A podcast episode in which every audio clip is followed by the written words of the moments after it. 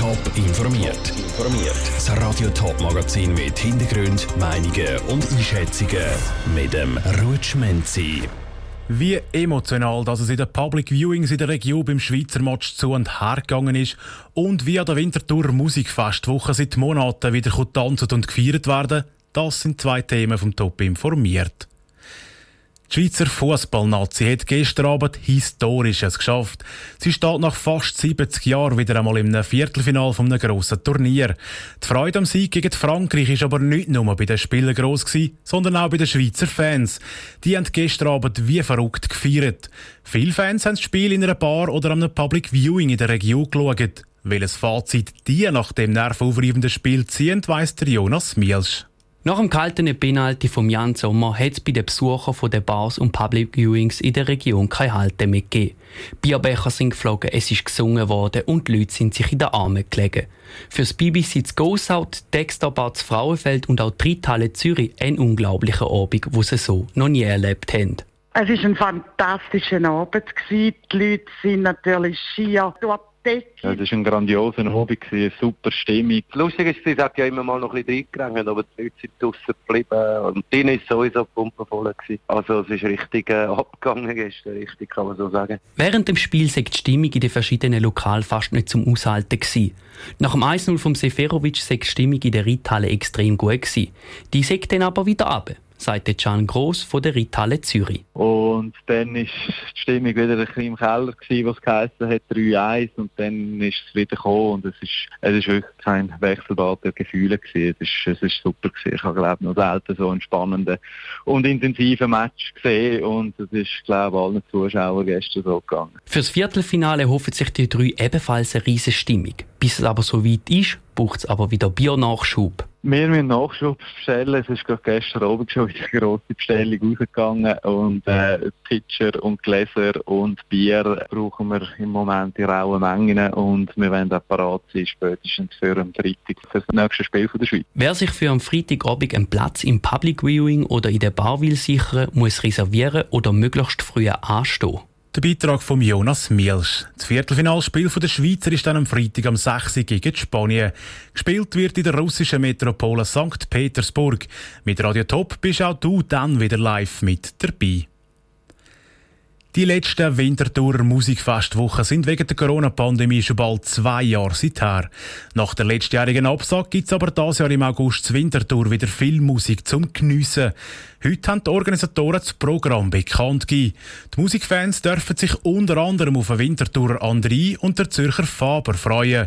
Doch wie genau kann die Musik auch genossen werden und was muss wegen der Pandemie beachtet werden? Der Jan Isler klärt auf. So wird es Mitte August das Winterthur an drei verschiedenen Orten in der ganzen Stadt tönen. Die Winterthurer Musikfestwoche ist zurück und das, obwohl sie ein paar Hürden in der Planung müssen nehmen. Der Planer der Musikfestwoche steckt die turbulenten Zeiten noch in den Knochen, erklärte Matthias Schlemmenmeier, Programmleiter der Winterthurer Musikfestwoche. Das war schon schwierig, also weil es einfach viele Aufs und Abs gab. Man hat lange nicht gewusst, was genau man machen darf, wie man es machen darf. Aber wir haben uns irgendwann entschieden, Ende letzten Jahres, dass wir es auf jeden Fall durchziehen wollen und haben uns einfach dann immer angepasst, was halt gilt. Und gleich ist es der Veranstalter wichtig, die Motivation für ein gelungenes Festival hochzuhalten. Ein ganz großer Schritt in Richtung Durchführung sind die letzten Lockerungen vom Bundesrat gewesen, sagte Matthias Schlemmermeier erfreut. Für uns ist natürlich, das ist total schön, dass wir ein Festival veranstalten können mit Stehplätzen und ohne Abstände und ohne Maskenpflicht. Dafür verlangen wir einfach das Covid-Zertifikat. Genau, aber dadurch haben wir die Freiheiten, ein relativ normales Festival durchführen zu können. Deutlich mehr Zuschauer können wir leider nicht reinlassen, weil uns die Stadt dort eine Kapazitätsobergrenze auferlegt hat. Das heißt, dass maximal 1500 Personen sich gleichzeitig dürfen auf dem Festivalgelände bewegen. Und das eben nur mit gültigem Covid-Zertifikat. Auch für die Gratiskonzerte an neun Tagen müssen Besucherinnen und Besucher ein Ticket auf alle Fälle online vorreservieren.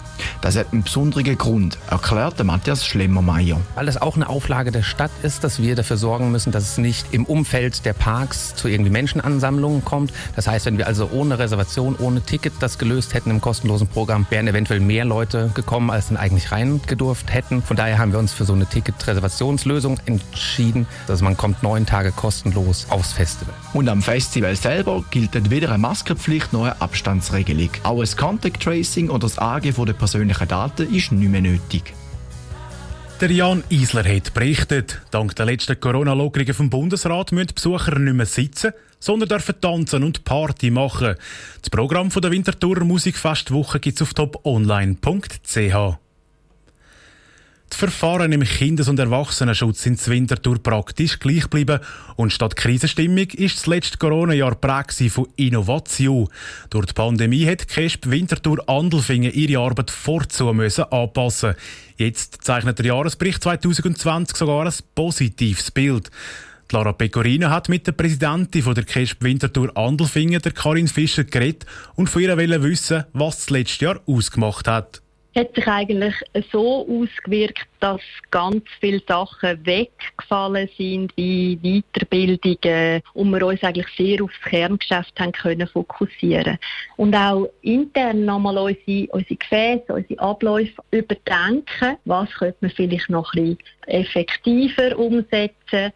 Was könnte man verbessern intern. Im Jahresbericht ist die Rede von vielen Innovationen. Inwiefern kann man sagen, dass sich die KESP Winterthur Andelfingen in dieser Krise weiterentwickelt hat? Respektive zieht man ein positives Fazit aus dem letzten Jahr? Wenn es darum geht, wie sich die Organisation weiterentwickelt hat und unsere Arbeit absolut. Da haben wir sehr viel können vorwärts machen mit diesen ganz technischen Fortschritt, dass wir uns online austauschen und eben auch mit der Öffentlichkeitsarbeit, wo wir Zeit jetzt einmal so haben können investieren Jetzt der Blick auf die Zahlen zeigt auch, bei den Verfahren im Kindes- und Erwachsenenschutz hat sich nicht viel verändert im Vergleich zu den letzten Jahren. Das sieht jetzt zum Beispiel in der Stadt Zürich anders aus. Dort sind die gestiegen. Wieso zeichnet sich das Winterthur und Sandelfingen ein anderes Bild ab? Das ist natürlich schwierig zu beantworten. Also es gibt ganz unterschiedliche Verfahrensarten und da kommt es jetzt darauf an, wo genau sind die gestiegen. Bei uns ist es eigentlich ein unauffälliges Bild. Wir schauen zurück auf ein Jahr mit viel Anpassung, mit eben viel Veränderung. Was sind aber vielleicht auch die grössten Herausforderungen gewesen? Schwierig ist es gewesen, wenn große Erwartungen auch an unsere Behörden angetragen worden sind für Probleme, wo, wo halt durch die Pandemiesituation entstanden sind zum Beispiel gerade im Bereich von Eltern, die in einem Konflikt sind. Top informiert, auch als Podcast. Mehr Informationen gibt es auf toponline.ch.